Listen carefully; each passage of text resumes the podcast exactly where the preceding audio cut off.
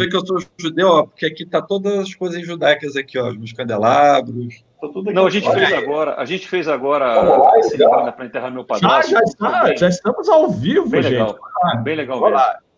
Pessoal, vamos, vamos falar para eles aqui, a turma que está assistindo. Bom, primeira coisa, boa noite, galera. Boa noite, bem-vindos a mais um episódio Fly Safe, transmitindo hoje de Belém do Pará, Captain Bob para o Brasil e o mundo.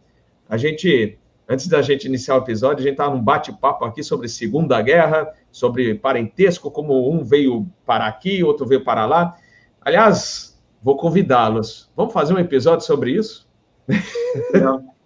É bem legal. Depois eu combino com vocês. Que olha, é, história, as histórias, gente. Quem está assistindo, eu estou ouvindo a história deles, de cada um deles, é, é bastante interessante. O Capitão Bob também tem uma história interessante, mas o- como o episódio é de segurança de voo, do Fly Safe, eu não vou esticar, que senão o pessoal vai falar, pô, o Capitão Bob tá falando de família, né? hoje é o episódio de segurança de voo, mas é, a gente promete, hein, galera, a- dos convidados que estão aqui, a gente vai fazer um episódio interessante sobre a Segunda Guerra Mundial e os nossos parentes, pais, é, né, as, as peripécias. Olha, o, o pai do Captain Bob já passou até por Cuba, né?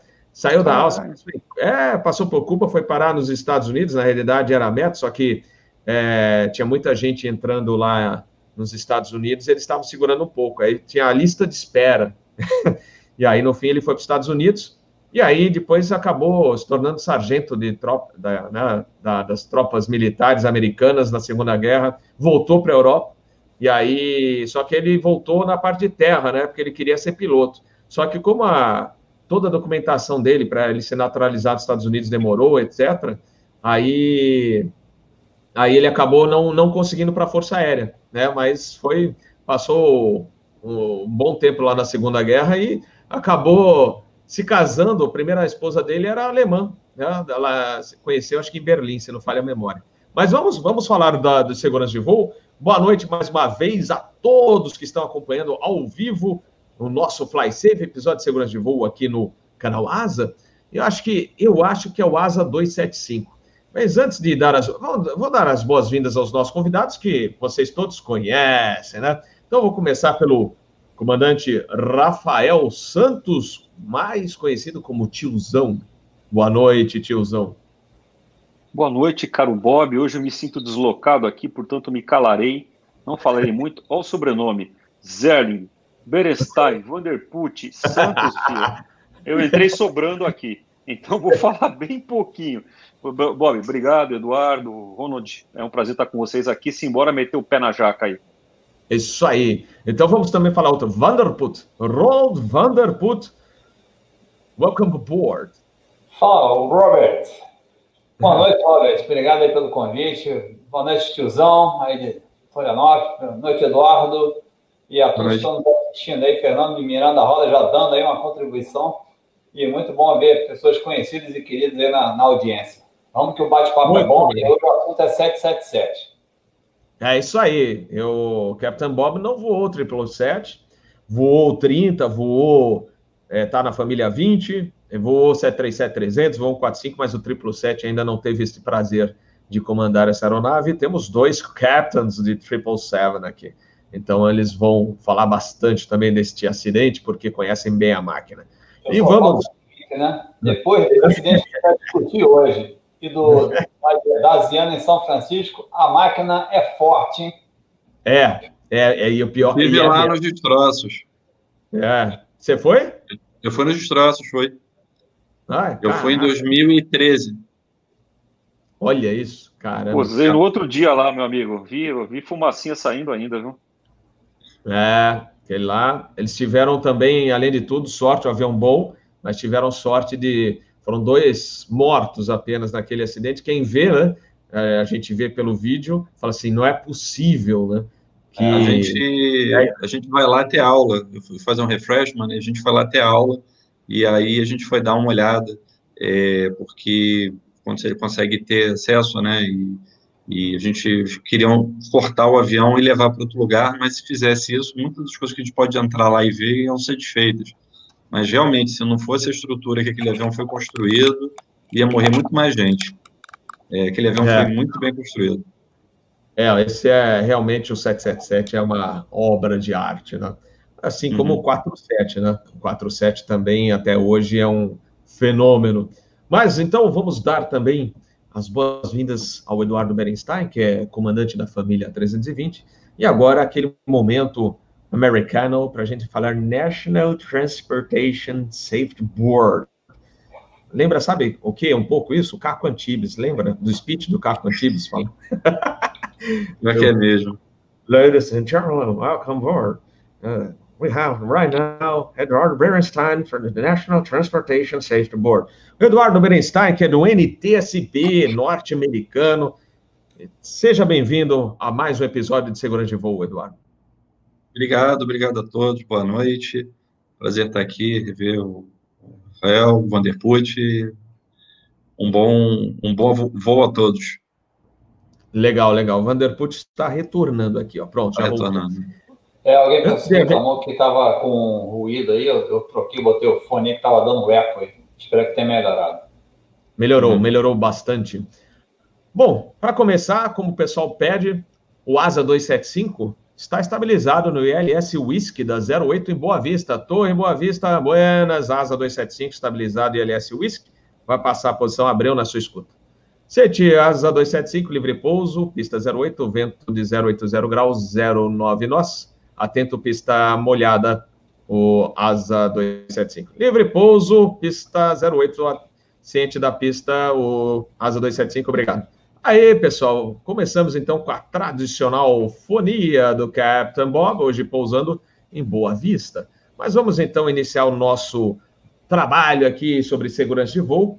E como eu tenho feito habitualmente, eu apresento um breve resumo. Hoje será mais resumido ainda, porque nós temos dois especialistas também, além do Eduardo, que é do NTSB, dois caras que voam 777, podem falar bastante sobre esta máquina e aí passar mais informações que o Captain Bob poderia é, trazer para vocês. Então, vamos a esta apresentação. Deixa eu ver o que, que nós precisamos fazer de ajustes. Pronto? Ô, Bob. Ô, Bob.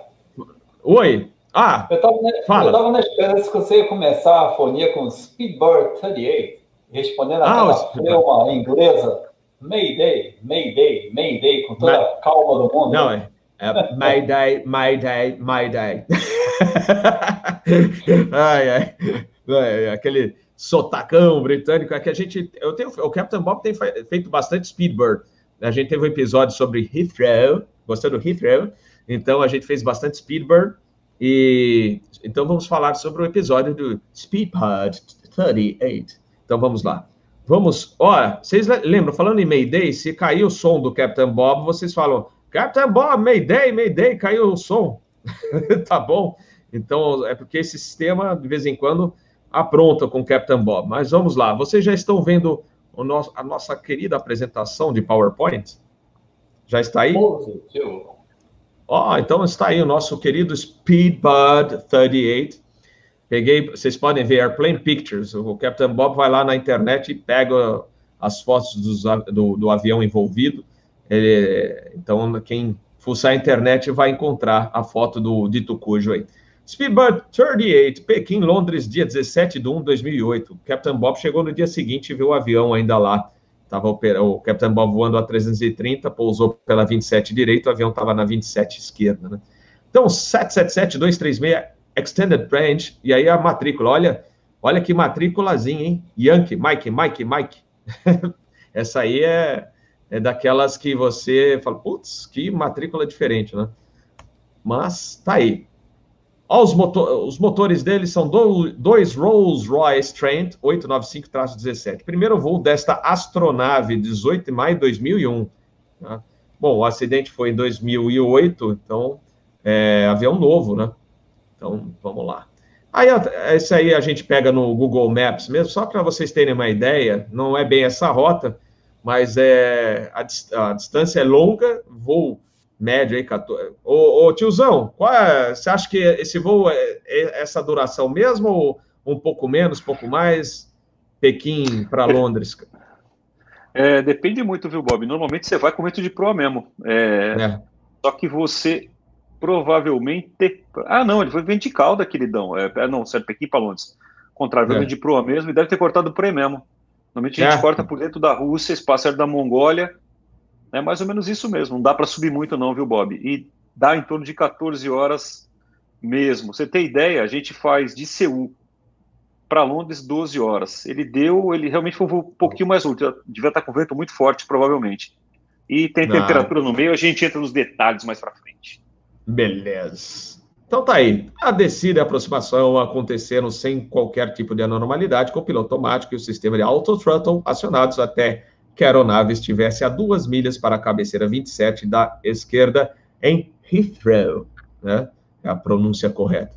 Aí que começaram os problemas. Ao cruzar 720 pés, o motor direito do dito cujo aí, Yankee Mike, Mike, Mike, parou de responder aos comandos de aceleração do auto throttle e a potência foi reduzida para 1.03 de EPR, Engine Pressure Ratio, e sete segundos depois a potência do motor esquerdo também foi para o saco, foi reduzida para 1.02 de EPR.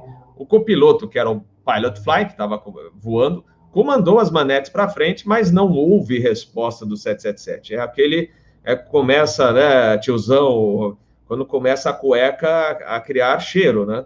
Fala que merda é essa que está acontecendo, bem na final. E olha só o que, que aconteceu. A velocidade caiu para 115 nós. O comandante que fazia o monitoramento do voo chegou a recolher os flaps de 30 para 25. A velocidade continuou, ele quis diminuir o arrasto, logicamente, e falou: vai dar merda. E aí ele falou: vamos tentar chegar. E conseguiu, hein? A velocidade continuou caindo e a 200 pés estava a 108 nós. Quer dizer, a sorte é que esse avião não estava também lotado de passageiros. 10 segundos antes do toque, o stick shaker foi ativado, que a produção já está avisando, vou, vou estolar, meu. E aí, em resposta, o copiloto empurrou a coluna de controle para frente, perfeito, né? Tentando ganhar um pouquinho, né, de, né, de reduzir o ângulo e é, tentar se manter no ar. E aí, olha, olha só como eles conseguiram fazer também um outro milagre. Eles passaram aqui a antena do localizador da pista oposta.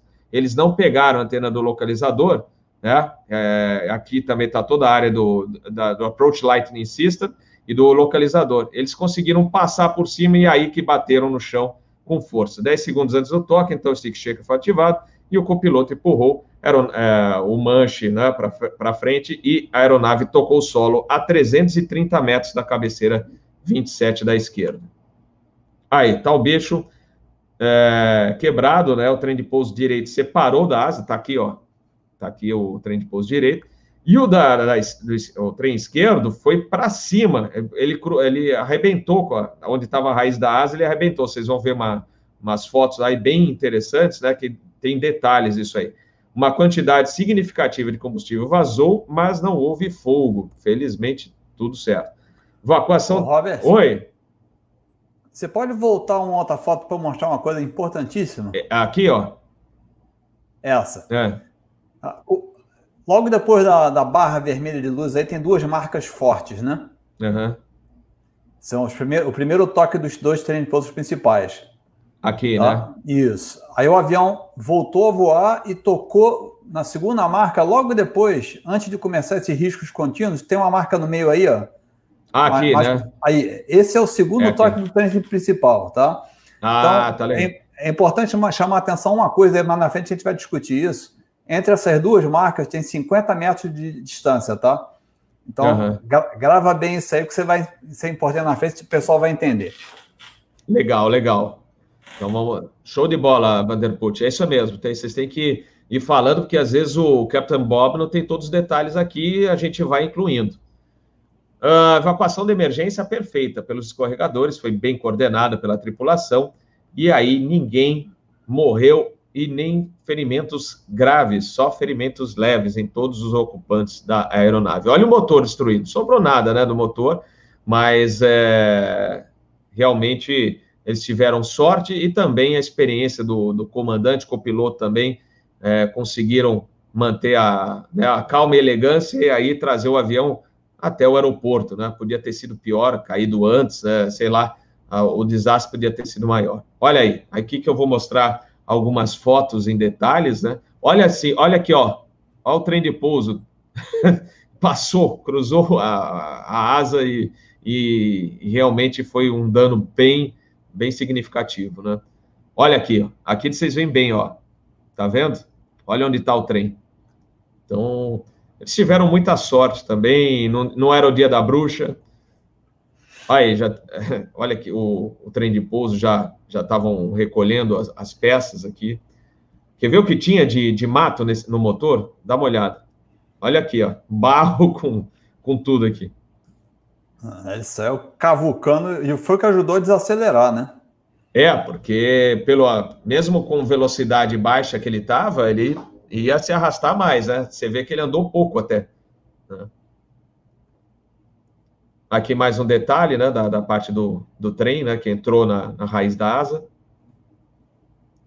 E aí, então, a investigação identificou que a redução no impulso teve como causa a restrição do fluxo de combustível para ambos os motores, lógico. E aí, o acúmulo de gelo no sistema de Fuel Oil Heat Exchanger causou a redução não comandada do fluxo de combustível a perda de impulso, deterioração na trajetória de voo e o toque antes da pista.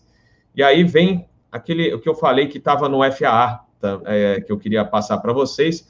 Os testes de laboratório do sistema de combustível conduzidos após o acidente é, levaram os investigadores a concluir que a aeronave, passando por muitas horas de voo com baixa demanda de fluxo de combustível em alta altitude, aliado a temperaturas muito baixas, resultou na formação de quantidades maiores que o normal de gelo no sistema de alimentação de combustível. E, esses diagramas, inclusive, estavam na página da FAA mostrando um pouquinho do sistema do 777. E aí os, os fluxos, fluxos maiores de combustível, né, elevados, é, como aqueles normalmente encontrados durante a final de aproximação, que foi quando ele começou a dar mais motor né, na, na aproximação, limparam o gelo acumulado, resultando, isso é um termo que eles usaram no FAA, uma avalanche de neve derretida através do sistema de alimentação de combustível. Essa avalanche é o que se acumulou na superfície do, do sistema, né, que a gente falou do, uh, do Forre, né, que eu não sei se é, é vocês, uh, foil, uh, deixa eu até mostrar aqui para o pessoal que não pegou, é Fuel Oil Heat Exchanger, né, não, vocês costumam falar mesmo Forre ou Vanderput no 777? Ou é, tem um... é um modo rápido de falar, né? Forre, né? É. Fuel Oil Heat Exchanger. É, tá bom. Então é isso aí. Uh, que mais? E aí restringiu o fluxo de combustível, causando a perda de empuxo. E aí é chegou a hora do pessoal falar aqui e debater o assunto. Acho que é isso, bem resumido, gente, é o que aconteceu, mas é como eu comentei né, com o pessoal mesmo, né? É, pode ser que muita coisa apareceu depois, porque esse relatório que eu usei também é, foi é, produzido pelo FAA, o NTSB, então, é, às vezes aparecem novidades que os nossos amigos aqui que vão 777 e o Berenstein, que é do NTSB, podem comentar. Eu vou começar por você, Vanderput, depois passo para o Rafael também. Berenstein, como você também tem outras coisas que você gostaria de comentar, vou deixar para depois, passo primeiro pela, pela galera do 777 mesmo. Ok. E, e aí Uh, aí a gente comenta as, as outras, uh, os outros detalhes desse acidente. Vanderput, you have control. Ih, e caiu. Caiu o Vanderput. Vamos lá com o tiozão? Porra! Tombo, velho! Ah, voltou, voltou. Voltei. Pô, o negócio aqui tá meio confuso, mas estou de volta. Robert, Voltei. Eu voltei agora para ficar. Por, Ai, por caqui, caqui é meu lugar. Putz, essa, essa é antiga, hein? Essa foi brava. É. Não, cara, eu queria mostrar um negócio aqui que não sei se eu dá para dar uma dar um share em, em, poucas imagens que eu tenho. Deixa Manda. eu tentar aqui, Robert. Vamos ver se aparece o dito cujo aqui. Vamos lá. São três, Opa, apareceu. Deixa eu botar Aí. aqui em full. É, coisa bem rápida, mas é, são pontos importantes, né? Apareceu aí para vocês, full? Sim. Beleza, então, quando, quando eu chamei a atenção dessa marca aqui que eu estou mostrando, que foi o primeiro toque, né? Uhum. É, houve uma grande discussão, né? O, comandante Peter Burkill né, tomou uma decisão que é o que a gente fala aquelas áreas gray zone, né? Que não está escrito, uhum. foi uma situação inusitada, né? E tem até o livro que depois eu vou mostrar a capa aqui, que até a tripulação tomar aquele susto e entender o que estava acontecendo, eles tiveram, segundo o relatório final, 30 segundos para entender e tomar uma atitude, né? Então, o nome do livro é 30 Seconds to Impact, escrito por ele. E ele tomou uma decisão. É importante comentar uma coisa aqui, Robert. A British Airways tem um procedimento diferente da maioria das empresas. É usado lá e na Qantas, na Austrália, que é o Monitored Approach. Ou seja, o copiloto que vem voando, no piloto automático ou manualmente, e quando atinge esse visual, o outro piloto, que no caso seria o comandante Peter Burkle, que assume e faz o pouso. Então, quem está voando não faz o pouso. Ficou bem claro? Nossa, diferente mesmo. É, é importante para entender a dinâmica do que aconteceu no cockpit, entendeu? Então, uhum. quando chegou ali com o piloto automático uns 500 pés, era para o copiloto ter desacoplado, só que ele percebeu, o primeiro sinal de que alguma coisa estava errada foi quando você falou, o motor direito foi o primeiro a ter problema a 700 pés, e logo em seguida o sistema de autotrottle tentou compensar a perda de potência acelerando o motor esquerdo. Então deu uma defasagem de manete de potência. E aí o copiloto percebeu que tinha uma coisa errada. No, no call-out de stable a 500 pés, logo em seguida ele gritou. E daí, ele, nesses 30 segundos que sobraram, o comandante resolveu não assumir a pilotagem, mas ficar gerenciando a situação. E aí ele deu uma olhada, por que está vendo, o manete de combustível está na posição, as bombas de combustível estão ligadas, e ele tomou a decisão de mover o flap de 30 para 25 para diminuir o arrasto. Tá? E aí é importante isso, cara, porque ele foi muito criticado por ter tomado essa atitude, mas na realidade, se você analisar o relatório, ele ganhou 50 metros de distância de planeio com isso.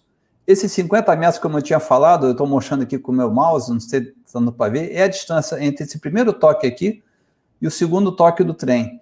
Se você uhum. puxar 50 metros para trás, o trem estaria tocando aqui mais ou menos onde, tá, onde, tem esse carro na fotografia e a cauda teria batido nas luzes do nas, na iluminação da luz de aproximação da antena do ILS.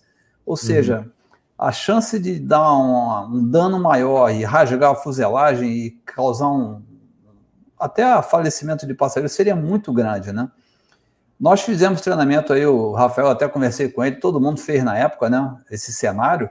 E a gente fez tanto jogar o flap de 30 para 25, como jogar de 30 para 20, né?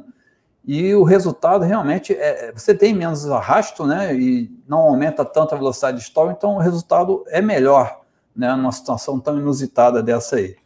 Tá? Uhum. Esse é o primeiro aspecto. E a outra coisa que eu queria mostrar rapidamente aqui é.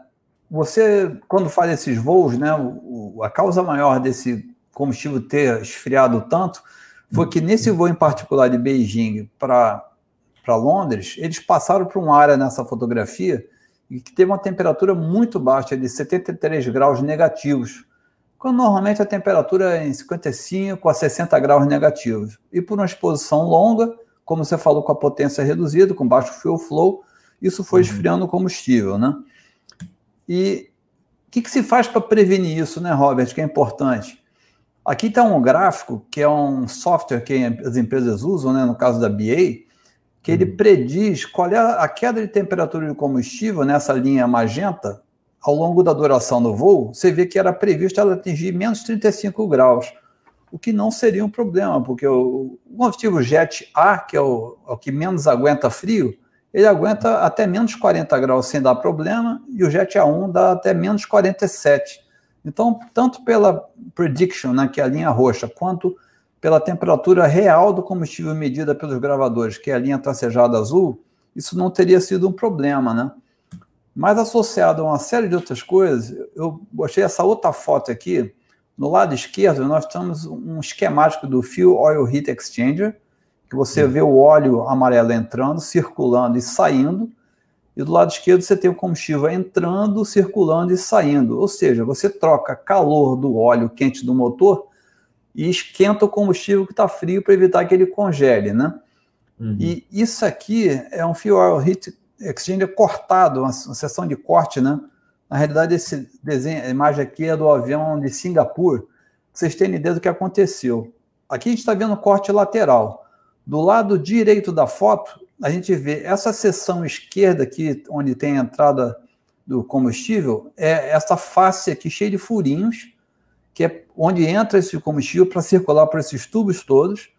E num avião da BA, isso aqui é uma imagem de teste em laboratório, o combustível com um pouco de água dentro do combustível, nessa condição de muito frio, ele começou a criar cristais de gelo que se concentraram nessa parede aqui do Fuel Oil Heat Exchanger, criando esse gelo branco, que foi o que causou a limitação de fluxo de combustível, vindo a causar a perda de potência. Então, era, era mais ou menos isso aí que eu queria mostrar para dar um startup, sair na direção correta. Show de bola, muito legal. Beleza. Agora, esse negócio de. É esquisito, né? Esse tipo de procedimento British de, e quantas, né? De trocar a pilotagem né, do pilot flying para o monitoring na curta final. Isso aí não. não, não a gente não, não, é nem recomendado, né? Assim, pelo menos é, nas, nas companhias que eu voei, eles falam assim, pô, se for para trocar, né, de quem está flying, not flying, procurar fazer antes de, de tá na, estar na final, né, porque isso aí pode, inclusive, causar confusão. Você, é, é que é padrão deles, mas eu acho estranho. É, sem dúvida, tem vantagens e tem desvantagens, né? O uhum. fato, a vantagem é que quem está olhando para fora e pega o visual, assume o comando e não tem a transição visual do instrumento de dentro para fora. Essa é a justificativa maior. Agora, sinceramente, eu acho que, como você falou, é, é um padrão, né? É, varia com, com a empresa por empresa e você tem que estar acostumado a fazer isso, né? Você jogar isso para dentro de uma outra empresa. Eu já vi empresas que tentaram adotar esse procedimento e aí como é que você treina todo mundo para chegar todo mundo a voar dentro desse mesmo padrão? Essa transição é muito complicada, né? E como na aviação tudo é muito estudado, né? o Eduardo aí tem estatísticas para provar, qualquer mudança, a intenção pode ser boa, mas pode acabar gerando mais problema do que soluções, né? Então tem que ter muito cuidadoso ao, ao tentar aplicar uma modificação dessa aí. Mas eu não quero falar mais nada, não, dar mais chance para os outros falarem, que tem muito assunto interessante em relação a esse acidente. Eu, particularmente, é uma discussão técnica, é um episódio de segurança de voo, mas o que me chama muito atenção nesse episódio, Robert, esse livro aqui, que conta a história dele, né? 30 Seconds to Impact. Eu achei muito interessante você fazer uma comparação desse acidente na Inglaterra com o acidente do Sully Sullenberg uh, na, lá na, nos Estados Unidos e o que aconteceu com a carreira desses dois comandantes. Porque são sistemas diferentes, é, até a resposta à emergência e a maneira como foi tratado o comandante de cada avião, né? E quem lê esse livro, uma coisa muito interessante é que no final das contas, a British Airways, o sindicato lá de pilotos, tentou uh, manter os, o comandante Burke assim escondido o mais, máximo tempo possível da mídia, né? E isso acabou resultando um, foi desastroso porque aqueles jornais sensacionalistas da Inglaterra finalmente conseguiram é, comprar uma imagem de uma ex-comissária que tinha sido namorada dele numa empresa anterior, quando o cara era solteiro, e de uma festa em que ele estava lambendo a menina coberta de chocolate, ou ela lambendo coberta de chocolate. E essa foi a primeira foto que surgiu da empresa do comandante herói da British Airways. Foi um desastre. Outro cara não um tipo de acidente, é. vai aparecer cada coisa. É, não, não. Então, foi muito interessante esse aspecto. Como o sistema da empresa e da Associação de Pilotos da Inglaterra lidou com isso, com pós-acidente, como deu tão certo nos Estados Unidos e como deu tão errado na Inglaterra, a ponto que ele a princípio foi um herói, como a que fez, conseguiu salvar todo mundo, né? É, só teve um passageiro que teve um, uma perna quebrada, porque o trem de pouso direito, como você falou, ele soltou, quicou, e a ponta do eixo do trem penetrou na fuselagem na, do lado da janela, perto das cadeiras, a fileira 29 e 30. E esse cara estava na cadeira 30K, quebrou a perna. Foi o único que se machucou. Assim, sério, né? Mas aí já vamos deixar para falar depois desse problema do trem de pouso aí. Beleza, Robert? Beleza, beleza. E você, tiozão, você não tem essas fotos aí, né? É, não possui essas fotos, não tem mais idade para isso. Deve ter Nossa, muita foto. Azeda, Deve ter muita foto. Tem mais não. É. Tem mais não. E não dá. Ô, Bob, vou aproveitar Oi. a carona aqui do nosso querido Ronald Vander Patz e vou fazer alguns comentáriozinhos, né? Primeiro com uhum. relação uhum. ao Monitored Approach, ou Monitored Approach, né? Isso vem da, da, Segunda Guerra Mundial, né? E o conceito ficou implementado é, por causa, a realidade é por causa do scan do painel, né? Eles consideram que o piloto que está voando a aproximação fica só inside e o piloto que está, né, o P1, que vai ser o cara fazer o pouso, ele fica inside, outside, né? Então essa transição como o Ronald colocou, ficaria menos é, impactado por essa mudança de, de comportamento. É estranho, também não sei se é bom, não sei se é ruim, nunca fiz, ah. mas sem dúvida é esquisito, né? É, no mínimo é esquisito. Mas é do jeito que é, né? Então tá bom, pagando mal, pagando bem que mal tem. Esse, esse tipo de, de procedimento, ele nasceu com as tripulações americanas que começaram a voar para o Alasca e para o Polo Norte. E aí eles tinham, eles tinham antenas de NDB lá para poder se, se, situar, e aí eles faziam essa transição pro, como se fosse um LVO. Então era bom porque a pessoa que estava acompanhando tudo é tipo assim, me dirige até a pista. Aí a pista está à sua frente. Tô vendo. E aí você vai lá e pousa. E aí depois eles adotaram até hoje, quer dizer, até hoje eu estou tentando ver aqui que eu mandei a mensagem para o colega, mas até o último manual de operação deles, do B-52 no Alasca, eles tinham esse procedimento igualzinho.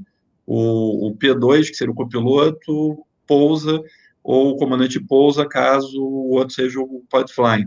Pra, por que que acontece? O B-52 caiu que nem uma luva, porque se você bater asa com aquilo, acabou teu pouso.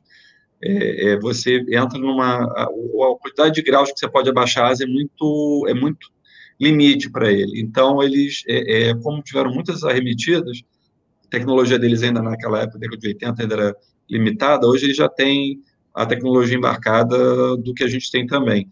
Mas é, é eu tenho um amigo meu que voa esse avião, estou esperando ver se ele me responde aqui. Deve estar no bar. Porra, tá certo ele, né? Tá melhor que nós. Não, mas eu sabia, eu sabia a história, Berestai, como eu sou velho, eu sabia que isso veio na década da Segunda Guerra Mundial em função do sistema Calvert de lâmpadas, tá? Que eles usavam, culpa da sistema mesmo, Calvert na transição. Isso é 1940. Tem um desses filmes antigos menos, aí, que, que tem um desses filmes antigos, eu acho que é aquele Estação Polar Zebra. Se alguém ainda conseguir achar esse filme aí para assistir, é, mostra, que é um livro, né? Mostra eles fazendo exatamente isso. Aí o, o cara falou, ah, tá, tá, tá, e eles demonstrando essa troca. Tem até um também muito bom que aparece algo parecido com aquele com o cara que fez o Janela Indiscreta, que é um que ele conta, praticamente conta a história do Air Command lá deles, da, da, do, da aviação é, de bombardeiro deles até chegar ao B-52. E, e, tem uma cena desse filme que eles mostram algo parecido com isso. Isso aí, lembrando que isso aí vale, né? Eu acho que creio na, na British é igual para aviões que estão, falar em pilotês, né? Que não tem. HUD. Avião que tem HUD, esse procedimento não é feito, o cara está scanning outside o tempo todo, né? É, hum. com relação a, aos motores, o Ronald colocou muito bem, eu vou colocar só um pitaquinho de leve, né? Hum. Diferença entre o Sully e esse acidente, né? O Sully não teve potência. Os, motores ficaram, os dois motores ficaram destruídos, zero zero potência. E os, do, os motores do British, eles geraram potência above approach idle.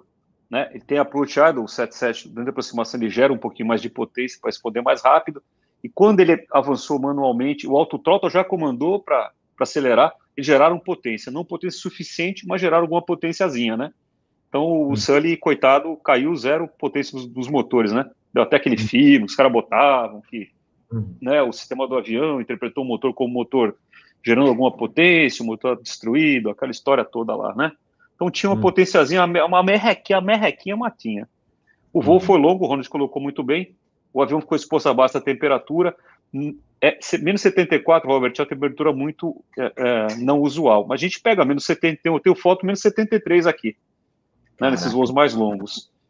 É. Especificamente esse motor, eu não vou, nunca voei a 77 com motor Rolls Royce, são os motores que a Emirates usa, né? Então deve entender um pouco melhor na, na série 200, né? O série 300 só tem motor GE, então fica mais fácil, né? No 200 eles têm é, Hoje nós não temos mais, Rafael. Os Rolls Royce né? foram embora nos últimos aviões, né? Mas, Voei, mas cheguei a voar. Eu vou 200 com motor Rolls Royce. A gente na firma tem 200, mas é com motor PW e os 300 todos só usam motor GE, então tem esse problema de fuel heat exchanger, né? A ideia é a seguinte, para quem não entende muito, né? É o óleo esquenta o combustível, né? O óleo fica quentão, o motor gera calor, o combustível passa ali, passa por ali, fica quentinho e vai entrando quentinho no motor. Nesse caso específico, ele não ficou tão quentinho assim, então ele gerou um pouquinho de gelo. Esse gelo acumulou, entupiu, entupiu, entre aspas, as linhas e eles perderam potência através disso. Com relação ao treinamento, só meu último pitaco, a gente faz um negócio chamado EBT, né? Evidence Based Training, ou seja, o nego dá uma cai um avião, dá uma cagada, né? A gente treina no simulador. O caso do BA, o caso do Air France, o caso do Emirates, que arremeteu sem dar potência, e o caso do Latam, né, que perdeu o sistema elétrico. A gente, todos esses a gente faz logo na sequência, né? assim que relatório, relatório final. No meu caso, particularmente, um pouquinho diferente do, do Ronald, eu treino com o pessoal da Boeing mesmo, então a Boeing já solta a determinação para os instrutores, os checadores são do, também do fabricante, então eles já aplicam isso é, logo na sequência do treinamento posterior do segundo semestre, do primeiro semestre, a gente faz um cenário específico, não a parte inteira, como a gente colocou, mas só esse finzinho, né? Como você vê as diversas combinações, é muito mais uma demonstração do que um treinamento em si, né? Você vê, experimenta recolher o flap, vê se dá, agora vai de flap 30, onde é que toca. Você ter uma ideiazinha do, do impacto disso na vida real. É, é, é meio relativo, né? no meu caso, a gente tem simulador de 200 e de 300 ER. Então, se você faz isso, duplica no 300 ER, você duplica mais ou menos, né? Mas como a ideia é muito mais é, te inteirar das reações da, da, máquina em si do que no processo decisório, acaba sendo útil também.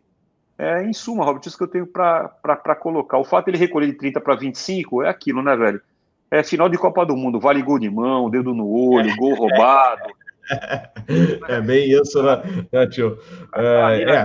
Mas olha, eu acho.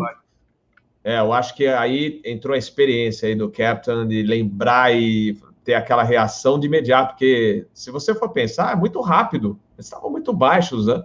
Já estava na final, né? E você lembrar, ah, faz isso, né? Eles, eles agiram muito bem. Eu acho que foi nota mil para eles, né? Só antes de passar para o Ben. Só, só queria é. mais um, pico, um picotinho rápido. O Rono deve lembrar quando o Lauda é perdeu o motor, que abriu o reverso em voo, nós usávamos o 67, uhum. né, Ronald? E foi mudado o treinamento. Você cortava o motor imediatamente. Você tinha reverse unlock, aparecia o reverso, você no fio control switch cortava o motor e até logo para checklist, mete o mãozão e corta. Porque era uma coisa muito anormal até se bolar um jeito melhor de fazer as coisas ou ter um, uma, uma salvaguarda. Então, essas coisas como mover o flap e tal, são circunstâncias é, muito excepcionais que resultam em ações muito excepcionais. Né? No caso dele, deu certo, lamento pelo colega, né? Ronald colocou muito bem, que foi julgado de uma outra forma.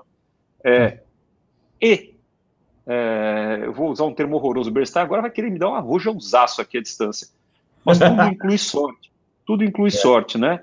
O Sully não quebrou por sorte. E esse colega quebrou por falta de sorte mais um ventinho de caudas, três nozinhos de cauda, cinco nozinhos de cauda, dez nós a mais, ele tocava na pista. Shit happens. É. é. Uhum. Always. Mas, pessoal, antes de passar para o Bernstein, deixa só é, curiosidade mesmo para o pessoal dar uma olhada também no, no motor do. Aqui, não, não é esse aqui, a gente já fez. Aqui, ó. O, o Bob. Oi. Opa. O Sérgio Bob perguntou aí, né, se, é, se fizeram alguma modificação. Sim, esse fio o Heat Exchanger do motor Rolls-Royce foi redesenhado após esse acidente. E ele perguntou se já tinha acontecido com algum motor da GE. Não, porque o, o sistema, a posição do Fuel Heat Exchanger, o desenho do sistema no motor GE era diferente.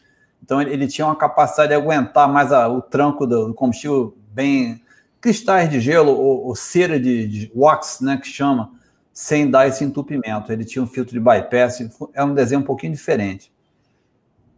Legal, valeu, Vanderput. Uh, bom, antes de passar para o Berenstein, só curiosidade mesmo, é um esqueminha aqui, ó, vocês também veem o Fuel Oil Heat é, é Exchanger, esse é no, nos motores do A320, então, só para vocês verem também como é que é um pouquinho a construção do, do da parte, né, da, desse, do full rate, né, que você tem no 777, também você tem no motor de um 20, por exemplo, que está aqui. Fuel Oil Heat Exchanger está aqui. O, então é, era só isso, curiosidade mesmo para o pessoal dar uma, olhada. Vamos passar para o Berenstein. Berenstein, you have control. Obrigado. Então, boa noite a todos mais uma vez. É, vou começar a falar algumas coisas que aconteceram nessa investigação, que aconteceram nos bastidores. E antes de começar a falar a respeito disso, vai ter é, algumas surpresas, tem algumas coisas dos, relatórios internos que houveram na Boeing e na, na, no ITSB. É, então, antes que as pessoas começam, as pessoas comecem a tirar conclusões precipitadas, só lembrando que existe regras para você homologar aviões e motores, você vai ver isso na FAR 25, na FAR 33, e que é, fabricantes diferentes pedem coisas nos motores diferentes para as outras pessoas. Então, é, é, por exemplo, um motor de avião, seja qual for, você pode botar ele em qualquer coisa, é, caso você queira e caso caiba. Pode pegar um motor de um avião, botar numa lancha, botar num, num carro, e quando o fabricante compra, você compra o projeto, né, eu quero que você coloque um Trent 800 no meu, no meu, meu barco, o cara vai dizer, tá bom, mas o que, que você quer de acessórios, como é que vai funcionar, e eles vão fazendo a, as melhorias, ou, ou, você tem que apresentar para ele o que, que, é o projeto que você quer, para eles poderem correr atrás disso e, e, fazer.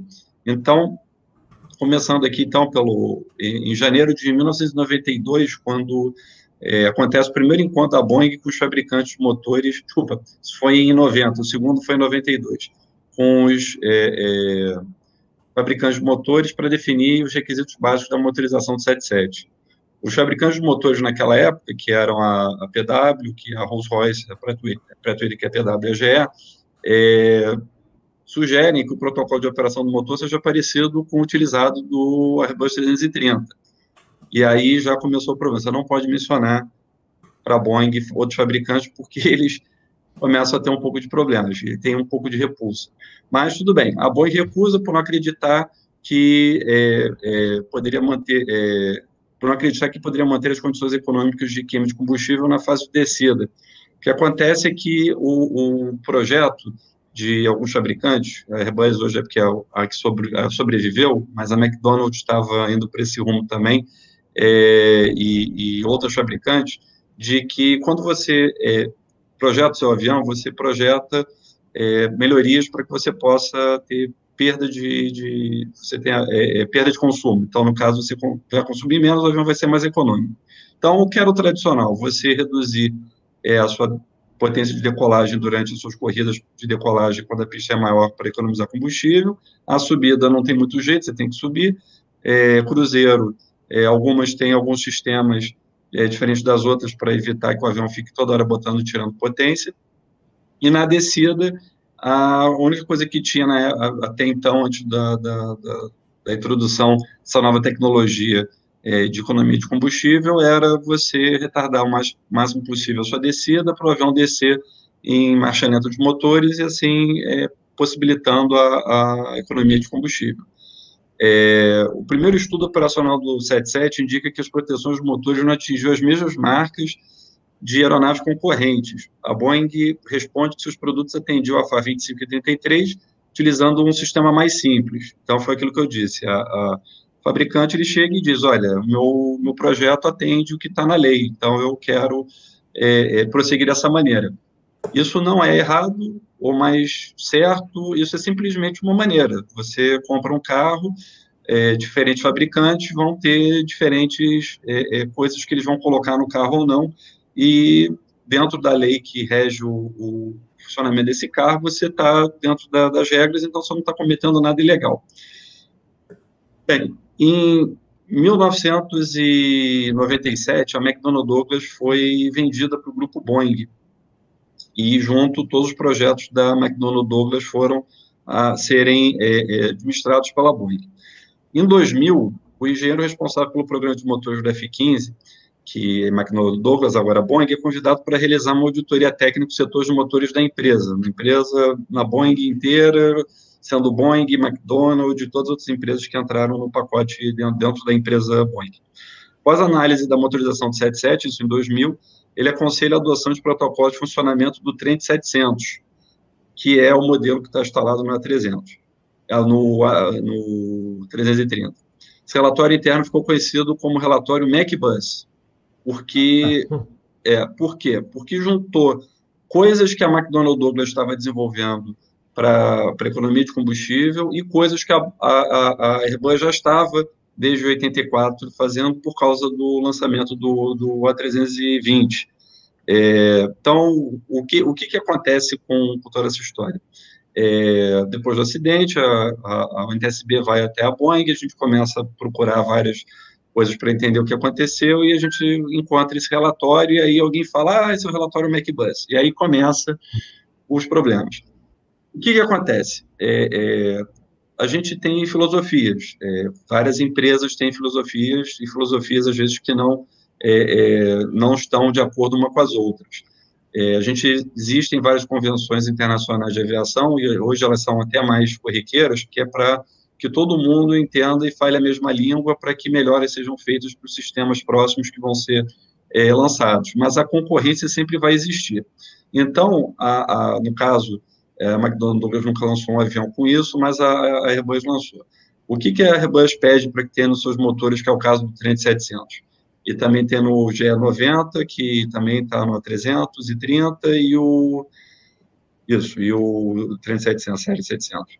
É que a, a, aquilo que eu expliquei antes, que você reduz a sua potência de decolagem para economizar combustível na decolagem, é, depois você só vai conseguir começar de novo a sua a, a diminuir consumo durante o seu voo de cruzeiro e depois no seu voo de descida. Só que a ideia que a McDonnell Douglas é, também tinha projetado era que é, você cortasse bicos injetores de combustível para você, é, já que você está descendo e você está o motor em potência mínima, você não precisa de tantos bicos ejetores queimando combustível, isso é um tipo de economia.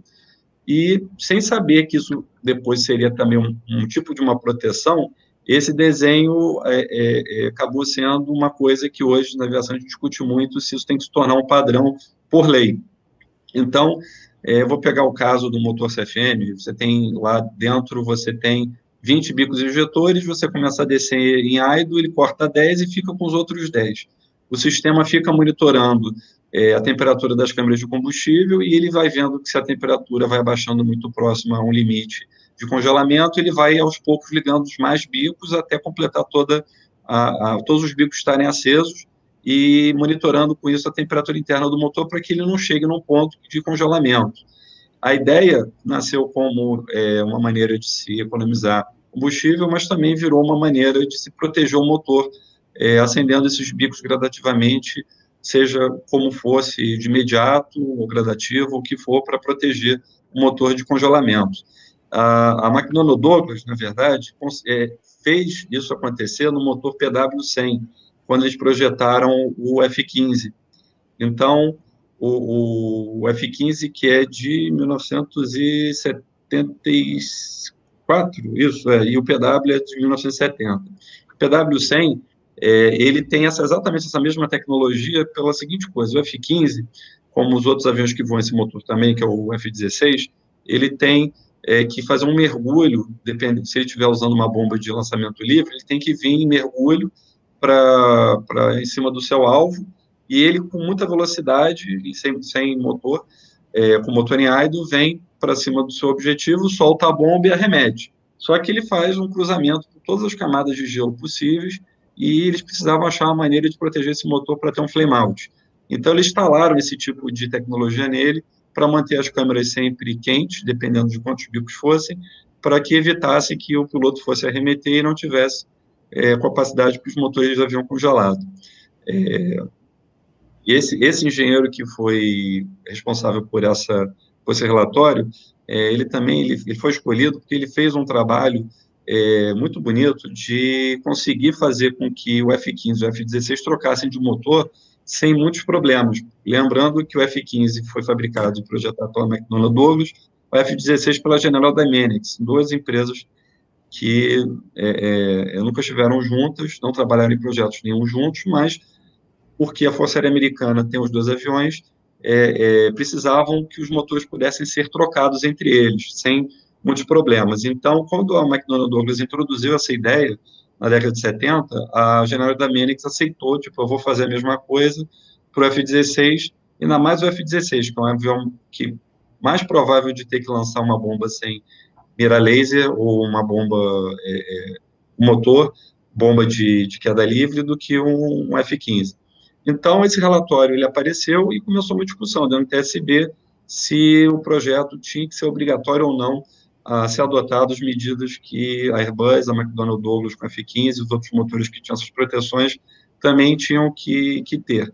É, no caso, no final, é, é, ganhou que a, a, a FAR tinha que ser respeitada, você tem, você tem um, uma, uma lei, você tem que seguir ela. Ela foi um pouco mudada para que as condições que os motores precisam ter para suas proteções fossem aumentadas, e com a mudança do projeto, como o Vanderput mencionou, fez com que o motor se tornasse seguro, não adotando o mesmo tipo de projeto. É, basicamente, esse, esse, esse relatório é, foi tentado usar ele contra os, o, as pessoas que projetaram o 77, é, assim falar português mais simples, mas é, no final foi isso que aconteceu, como tentaram também, vamos botar assim, perseguir os comandantes do voo, e no final, melhor coisa é o tempo, é, a gente vê que a pilotagem do, do, do piloto fez a diferença para eles chegarem naquele pedaço de terra. Se não fosse isso, esse avião teria se chocado com um terreno é, despreparado, que poderia ter casas, poderia ter é, qualquer tipo de, de obstáculo que levaria o avião a, a ter uma explosão. É, o pensamento fora da caixa que eles tiveram foi o fator é, chave para que esse, esse voo não se tornasse um acidente é, muito pior. Foi a, profissionalismo e a, a qualidade de, de entender a situação que eles estavam que, que tiraram eles daquela situação. Eles não tinham nenhuma culpa o que estava acontecendo, porque é um erro de projeto é, que é muito difícil de conseguir ser provado em testes, porque você tem que ter a quantidade de gelo certo, no lugar certo, com o avião do jeito certo, com o vento relativo certo, para você descobrir esse tipo de falha. Então, mesmo que a, a, a, a Boeing tivesse gasto o triplo do dinheiro para tentar desenvolver esse projeto, eles não teriam como é, é, saber que aquilo era um problema, porque nenhuma empresa solta um avião para voar que possui um problema. É, é, é, isso nunca vai acontecer. A empresa tem que ser muito louca para empurrar um, avião para sua linha de produção e vender para alguém achando que o, o defeito nunca vai ser descoberto. Mas, infelizmente, a gente descobre essas coisas dessas maneiras quando os o queijo suíço todo se se alinha e, e hoje o motor é, é, tão seguro quanto é, todos os outros motores na, na que estão aí disponíveis para a compra da, das empresas. Claro que a gente evolui, é, a aviação que a gente está voando hoje daqui a 20 anos vai ser diferente, porque a gente vai descobrir mais coisas e vai aplicar nela. E é, é uma pena que isso tenha acontecido. E mais uma vez vocês veem que o chassi do 77 é o chassi, né? porque dependendo, é, dependendo de outros aviões, é, não teria aguentado aquela, aquela, aquele pouso ali na, naquele pedaço de terra. Robert. Perfeito, Berenstein. Eu acho que também o que você já falou é, responde à pergunta do Francisco, né? Se teria chance de acontecer. É, foram feitas as mudanças, né, Berenstein? E como você acabou né, de finalizar dizendo que hoje é tão confiável quanto os outros motores, é, no caso desse British foi um Rolls Royce. Então, infelizmente, como a gente sempre fala nos episódios de segurança de voo, aqui do canal Asa, do Teaching, é, a gente aprende com falhas ou com acidentes, infelizmente, né? E aí foi o que aconteceu, mais um caso onde a mudança foi feita após né, um, um acidente que não foi pior porque a tripulação era muito experiente e também é aquilo que a gente fala, o fator sorte foi é, muito forte nisso. Vanderput gostaria de comentar algo relativo ao que o Berenstein comentou ou o Rafael Santos? Sim, inclusive até tem uma pergunta aí do, do André Pondi, né? O Pondé, desculpe, se tinha água no tanque, né? Sempre tem um pouco de água no combustível, né, Robert? Há, há condições aceitáveis, faz-se um teste de drenagem de combustível, um teste a cada abastecimento, mas o avião também tem um sistema que ele tem, tem um sump drain, que ele puxa um pouco dessa água que fica na parte de baixo do tanque e joga fora. Inclusive, como a gente sempre fala aqui, um acidente nunca é uma causa só. Se você olhar o relatório integral desse acidente, muito bem feito, por sinal, ele também mostra um outro detalhe. Nesse sistema de drenagem, que joga o combustível também de volta lá para frente, que tem uma bomba de baixa uma bomba de alta pressão no combustível, foi encontrado umas cascas de tinta, a contaminação, não era para estar tá lá. Então ela tinha uns três ou quatro buracos assim onde passa o combustível e um, um desses buracos estava totalmente obstruído por essa casca de tinta. Foi nesse ponto e teve um outro ponto do sistema também tinha alguns resíduos que entupiram o sistema, além do entupimento do, do gelo. Agora, eu vou usar a palavra do tiozão também, né, que falou lá do Sullenberg, mas esses caras também, o Burke e a tripulação dele, tiveram muita sorte também por dois fatores importantes. Primeiro, uh, quando ele tomou a decisão de usar o flap 25, menos arrasto, ia até perguntar, e se o flap 20, qual seria o resultado? A gente, conversei com o Rafael antes, eu, eu fiz esse cenário no simulador com flap 30, 25 e 20 mas eu fiz um, um, simulador que era um motor GE, então a dinâmica é um pouco diferente. Mas, obviamente, com um flaps 20, você diminui mais ainda o arrasto, tenderia a, a alcançar uma distância maior. Mas o mais importante dele passar do flap de 30 para 25, ao diminuir o arrasto, ele também diminuiu a razão de descida. Porque, olha só, mesmo com o flap 25 e a razão de descida diminuiu um pouco, ele ainda teve um impacto inicial de 2,9 G. Né? embora esse impacto estivesse dentro do desenho é, do, da aeronave para certificação, para so, sobreviver ao impacto né, e não despedaçar, houve uma falha de projeto no, no, trem de pouso, que isso já foi consertado também. O trem de pouso tem um negócio que a gente chama o side brace, é um, um braço lateral que segura os movimentos laterais, e o drag brace, que segura movimentos longitudinais, frenagem e aceleração, e a fixação na asa, né? O trem tem seis pontos fusíveis que, na hora do impacto maior, ele arrebenta esses fusíveis e solta o trem de pouso, justamente para não, não danificar a asa e, e a fuselagem. E essa coisa partiu abaixo do limite de desenho onde que deveria ter partido. Então, e outra coisa, alguns 777, inclusive nós voamos alguns desses aqui na minha empresa, eles têm um tanque auxiliar adicional no centro entre os dois trens de pouso. Então, é, esse trem de pouso não poderia torcer e virar para dentro da fuselagem como ele fez, porque ele poderia furar esse tanque de combustível e causar um dano, um incêndio, né? E isso aconteceu nesse acidente em particular, mas foi já modificado o projeto, foi, foi uma lição aprendida desse acidente. Mas a questão da sorte, cara, é que eles tinham 10 toneladas de combustível e quando o trem do lado esquerdo que você mostrou passou pela asa, Cara, aquilo ali virou uma, uma bomba de combustível jogando combustível na grama embaixo do avião. E outro fator, eles tinham combustível e o tanque de oxigênio dos passageiros também rompeu-se com o impacto e começou a vazar oxigênio puro junto naquela região combustível. Só faltou o calor e a fagulha. Então eles deram muita sorte de pegar na grama e correr ali sem pegar no asfalto. Talvez o alto campo teria sido diferente. E sem dúvida, se o FLAP 30 tivesse sido mantido, além da razão de descida maior, um impacto maior, provavelmente danos maiores, ele talvez não tivesse passado nem o muro lateral, que tinha antes das luzes de aproximação, o muro de perímetro do aeroporto, né?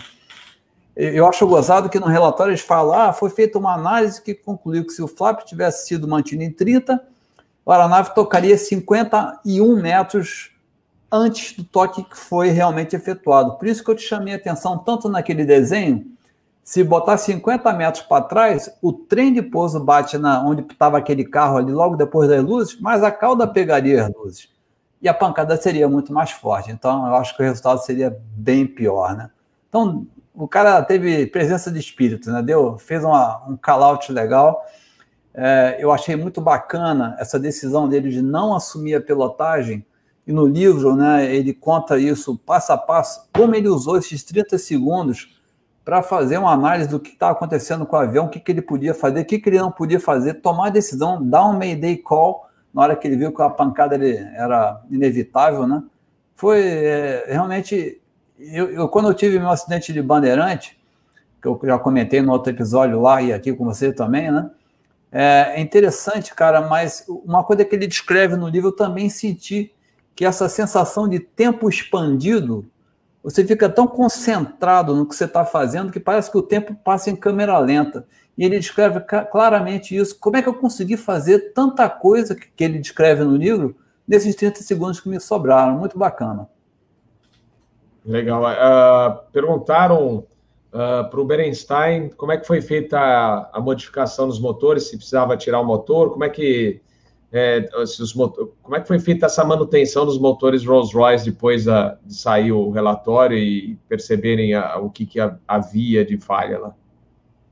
Houve, foi apenas o upgrade do sistema. É, algumas empresas pediram para que fossem os motores foram retirados do berço, outras não, não houve a necessidade, porque também é, os motores, quando são projetados, você pode ter mais ou menos coisas na sua, nas suas caixas de de, de, de serviço.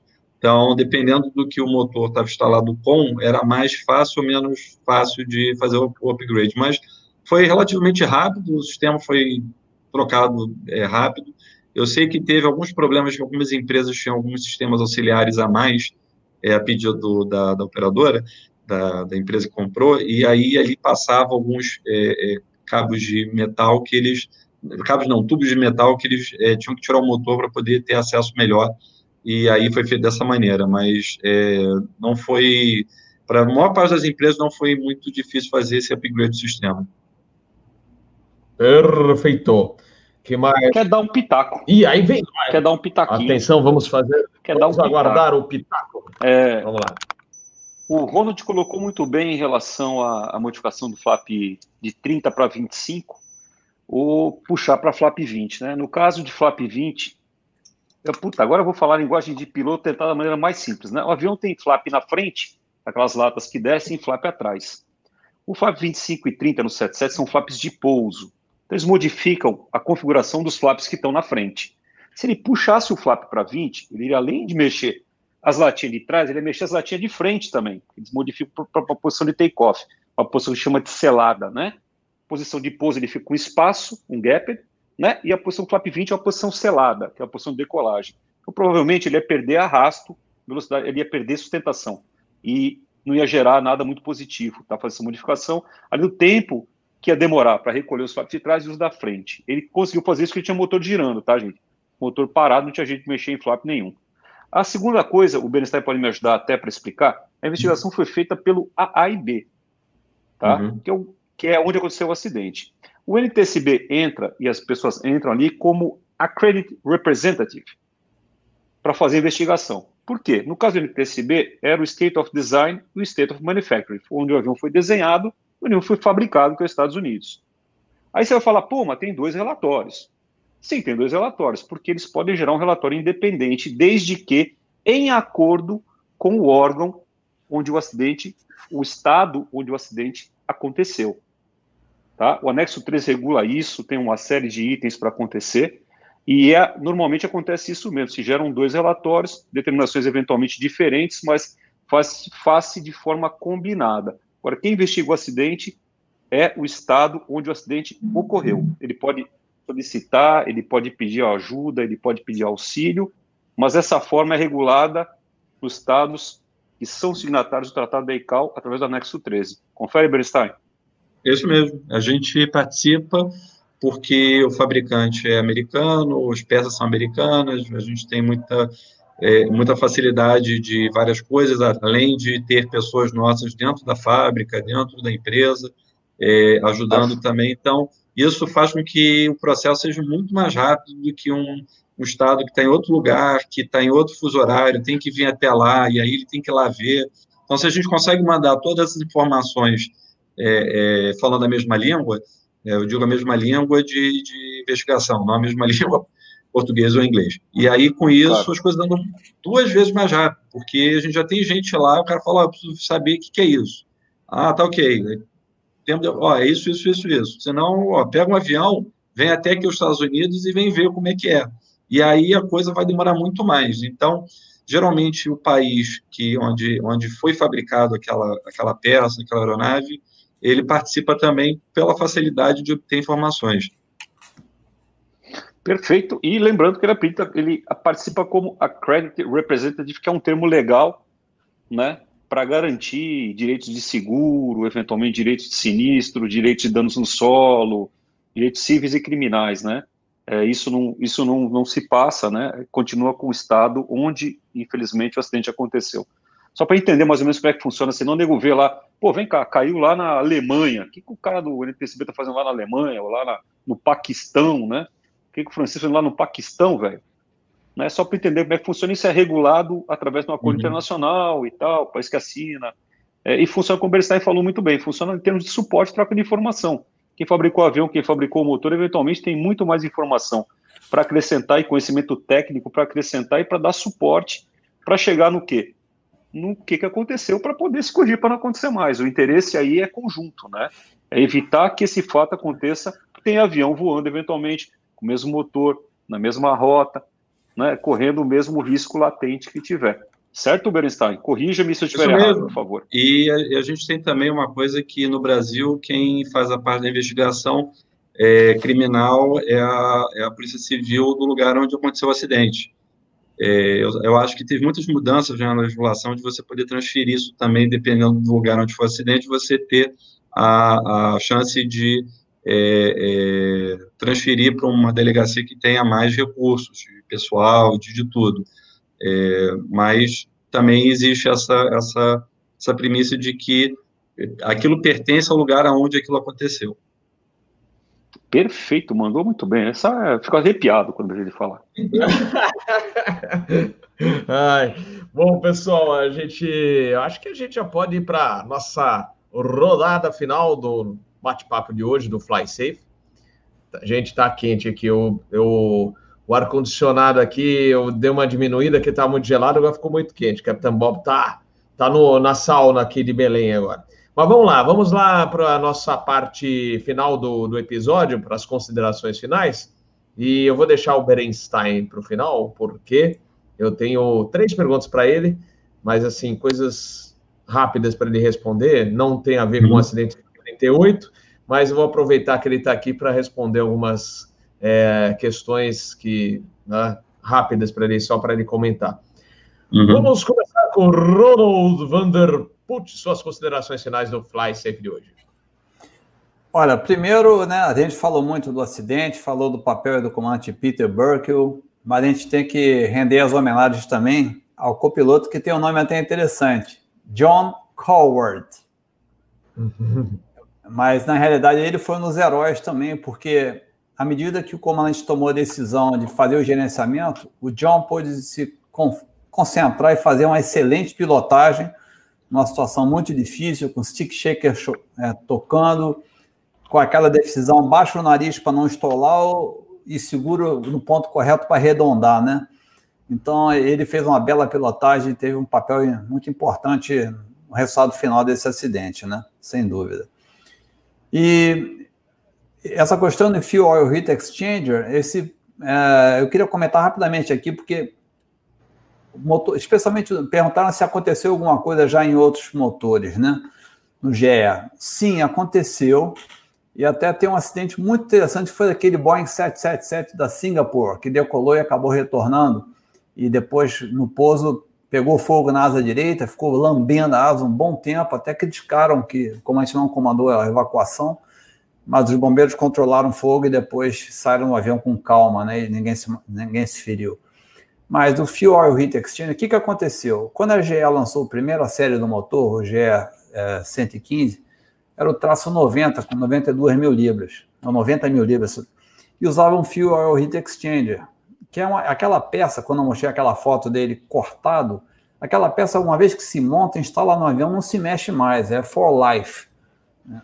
E o que se faz é um, um cheque, quando se abastece o óleo do motor, o mecânico tem é obrigado a cheirar para ver se não tem contaminação de combustível no sistema de óleo, que é sinal que pode ter algum vazamento naquela peça selada. Uma daquelas tubulações finas pode partir ou rachar, e o combustível que tem pressão maior entra no sistema de óleo. Então, esse acidente da Singapura é muito interessante por causa disso, porque quando se lançou os motores mais potentes, a geração 115 mil libras, eles usaram o mesmo Fuel Oil Heat Exchanger, só que com mais potência, mais pressão de combustível e maiores vibrações, começaram a acontecer alguns acidentes e houve sete relatos de falha do Fuel Oil Heat Exchanger, que também teve que ser redesenhado, reforçado e trocado. Então, um dia vale a pena a gente falar sobre aquele episódio, senão a discussão vai ficar muito longa aqui, mas foi uma falha em que o sistema de Fuel Oil Heat Exchanger falhou e o combustível começou a entrar para dentro do sistema de óleo do motor e aí deu uma zica danada. Mas também outro ponto interessante desse BA38 para acabar com qualquer teoria da conspiração, na época, né, a investigação sempre pega todas as hipóteses e começa a descartar ela ou provar que elas não são possíveis, né? E uma das grandes hipóteses que discutiu muito na, em termos de teoria de conspiração foi que a, havia o deslocamento do primeiro-ministro para o aeroporto de Heathrow. Ele ia decolar em seguida, inclusive esse acidente atrasou a decolagem do avião na comitiva do primeiro-ministro, e que a, quando há essa comitiva em deslocamento, eles usam contramedidas eletrônicas, isso é um padrão para proteger comunicações e outras coisas. Que essas, esse sistema de contramedidas eletrônicas teria interferido na aeronave e feito que o sistema de combustível tivesse respondido de uma maneira maluca e causado a perda de potência nos motores. Então, isso foi muito discutido, debatido e questionado, mas na investigação eles simularam esse sistema atuando na aeronave e não foi, não, foi impossível gerar qualquer comportamento ou comando inadvertido de válvula elétrica, eletrônica. Isso não foi possível, foi provado que era impossível. Então, é um ponto interessante a cortar logo isso aí. É, vale a pena ler o relatório, é muito interessante. Beleza? Então, de minha parte, era o que eu tinha a comentar aqui. Agradecer aí pela participação, estar tá com vocês aqui dividindo a tela, ainda mais no acidente de 777, é bem interessante. É um prazer. E o pessoal também colocou umas perguntas bem, bem bacanas aqui. Foi, foi conseguindo é, esclarecer qualquer dúvida aí. Qualquer coisa, se precisar, estamos na escuta aí. Afirmo. Valeu, Vanderput. Captain Rafael Santos. Vogel, tiozão. Ou The Big Angle. Bob, muito obrigado. muito obrigado, Bob. Ronald Vanderput, Eduardo Berenstein, meu querido Shalom para você. É... Bob, eu queria agradecer de novo. Agradecer e falar que foi muito bom, é até sacanagem, né? O pessoal aqui, para variar, eu fico quietinho aqui, aprendo pra caramba com vocês. Vocês são muito melhores, conhecem muito mais que eu, então a chance de eu poder aprender com vocês, o que é, para mim, uma enorme honra tiozão vai sair daqui vazado para a live que está rolando lá no Teaching for Free da mulherada sobre direito aeronáutico. Bob, muito obrigado de novo. Um beijo na, na patroa, Madame Bob, nos Bobs Júniors. Berstein, novamente obrigado. Obrigado. Muito obrigado, tamo junto aqui, tá? Obrigado mesmo. Valeu, tiozão. Show de bola. Sua humildade também é sempre elevada, né? Fala assim, não, que eu estou aprendendo com você. Não, a gente que aprende com você. Seu, é não, tô mesmo. Você... Tô mesmo. O pior é que tô mesmo, velho. É verdade. Não é humildade, não, é realidade mesmo. Mas, olha, a gente que agradece aqui a participação, a parceria, né? Uh, e a amizade que vem de longa data, né? Sem Rafael, dúvida. Vanderput, é, desde a década de 90, eu acho que a gente já se São falava. detalhes que vamos deixar para lá. Pô, Robert, é. não, não entrega o ouro, não. Vamos esquecer essa parte, vamos esquecer essa parte. Tá bom, tá bom. Chega de bullying, chega de bullying. Mas beleza, valeu, meus amigos. Eduardo Berenstein, suas considerações finais, é as três perguntas que eu vou mandar para você. Que ponto que está o relatório final do Paxton? A outra, o que, que você tem a falar desses é, problemas que encontraram no 87? Não precisa esticar demais, só comentar. Uhum. E, e a terceira, dos motores do A350, o que, que você tem de novidade? O, então, só é, corrigir, eu falei que o GE90 está no 330, mas não, eu confundi com o PW4000, que, é, que foi, começou, é, foi certificado em 84. Eu, alguém avisou que eu estava lendo aqui os motores e acabei jogando GE no, no que é o, C, é o CF6 que está lá. É, uhum. O Pakistan, a gente ainda está aguardando comunicação da, da, do que eles descobriram, eles classificaram ah, o acidente como segurança nacional, então a gente não pode ter o acesso, então a ICAO é, já sai da, da, do circuito, mas alguma hora eles vão ter que dar alguma coisa para a ICAO, para poder dizer, ó, aconteceu, foi isso. É, o 787, você está falando, você está falando do quê? Do Indy Shield dele, não? Não, falaram que encontraram problemas na, na, acho que na fuselagem, uma na estrutura que pararam, acho que ah, 8 tá. 10, 787. Isso, é o do encontro das partes de, de, as partes de metal com as partes de, é, vou falar compensado, não é compensado, descomposite. Uhum. É, é, eles, você, eles têm que fazer uma medida laser. Eles já viram, eles botam é, um, um, um, um, que emite laser, o outro que recebe o laser, e quando ele toca na, na base, ele mede a, a, distância, e a distância tem que estar mesmo, ele tem lá um passeio. Então, eles começaram a ver que a distância não estava certa, eles começaram a fazer alguns é, cheques e, e, viram que eles querem aprofundar o que está acontecendo. Isso é ruim, é porque os, os aviões, próxima geração de aviões, vai ser também dessa, dessa é, medida de alumínio com composite, como é o caso do 350, que tem partes de, de, de metal ainda. É, a gente tem o 350, é, fizeram a, a Japan Airlines já voaram 50 horas, a gente não descobriu nada, então, seja lá o que for que aconteceu, não é uma coisa que é, acontece de imediato, é uma coisa mais a longo prazo, então, é, tá todo mundo voando. São os motores, né? Motor, é, motor o Rolls Royce. Isso, né? é. E aí, com isso, a gente é o, é o Trent 900. E aí a gente está entrando, então, nas checagens de baroscópicos de, de 50, 50 ciclos, e com isso a gente está esperando ver é, é, se algo acontece. A gente botou, a gente não, no caso, a Rolls-Royce botou é, engenheiros, toda vez que o motor chega, eles abrem, começam a checar tudo, para ver se eles conseguem achar alguma pista mas até agora é, é, isso pode ser pode tender a ser um caso isolado ou ser uma falha que ainda não está é, presente. Mas é, os motores, o, o, o, quick turnaround desses aviões não vai existir até a hora que todos os procedimentos forem, forem é, vistos, para evitar que o avião saia sem uma checagem mais minuciosa. É, só para lembrar também, teve um caso de um A330 é, parecido com o que descobriram no motor desse, desse caso que a gente está falando hoje, da, da BA, de que o coating das, das blades, que é o que protege as blades de terem é, uma ação de é, corrosão maior, estavam é, se soltando e se acumulando no, no núcleo. E isso estava causando também uma borra dessa tinta em lugar que não era o ideal. Isso pode acabar penetrando no motor e, e passando os, os, os bypasses e, e entrando na, em partes de engrenagem. E teve um caso só, e, e aí a Airbus mudou o tipo do coating para isso não acontecer. É, e foi mais um que você perguntou? Não, foram esses três, né? Pia, o E50. Uhum. Teve também do, do 20, né? Com o Windshield, Shield, mas pode falar outro dia. Beleza. Beleza, my, my friend. Bom, considerações finais então do 38, mais alguma coisa? gostaria de completar, e aí a gente vai finalizar aqui o nosso episódio de segurança de voo. Hein, Edu? Não, ah, desculpa, não é, é, isso, infelizmente é, isso aconteceu, mas é, o bom é que isso aconteceu, a gente é, é, conseguiu detectar, não foi um, um desastre de que todas as vezes foram perdidas, a gente conseguiu muitos dados valiosos que mudaram bastante a, ao projeto para aumentar a segurança, e isso foi um, um caso que eu acho que dificilmente vai voltar a acontecer nesse avião e nesses motores. Beleza. Pessoal, vamos finalizar então o nosso Fly Safe de hoje, agradecendo a participação não só do pessoal que está no chat, também os nossos convidados, queridos amigos antigos aí, Vanderput, Rafael Santos, Eduardo Berenstein, que trouxeram detalhes muito interessantes deste acidente do British 38 que aconteceu em janeiro de 2008 com 777-200.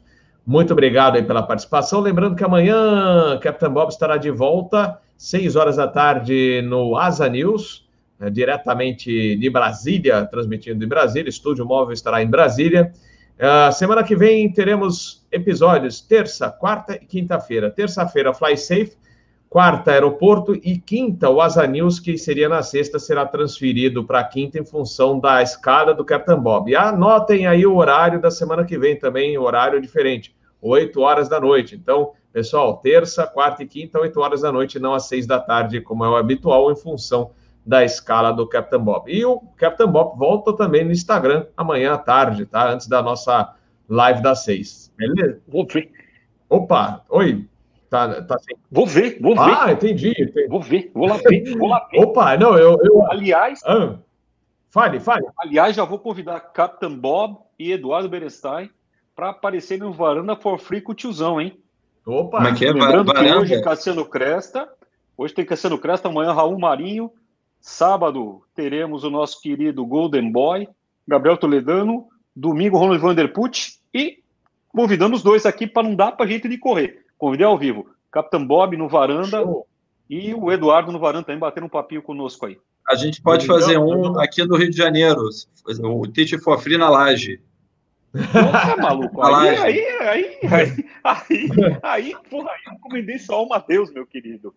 Ai, ai. Pô, marca na feijoada da laje lá atrás do Hotel Sheraton no Vidigal, aí sim, pô. isso, isso. isso. Minha mulher já dá um pulo de alegria ali com o seguro de vida só pulando assim, ó. Ah, você tá entregando ouro aqui no canal. Bob, obrigado, obrigado, obrigado, gente. Valeu. Aí, vai, pessoal, eles vão estranhar que ele, o tiozão vai chegar em casa. Nossa, amore, né? Vai falar para a esposa dele: uma passagem para o Rio? Não, só de ida.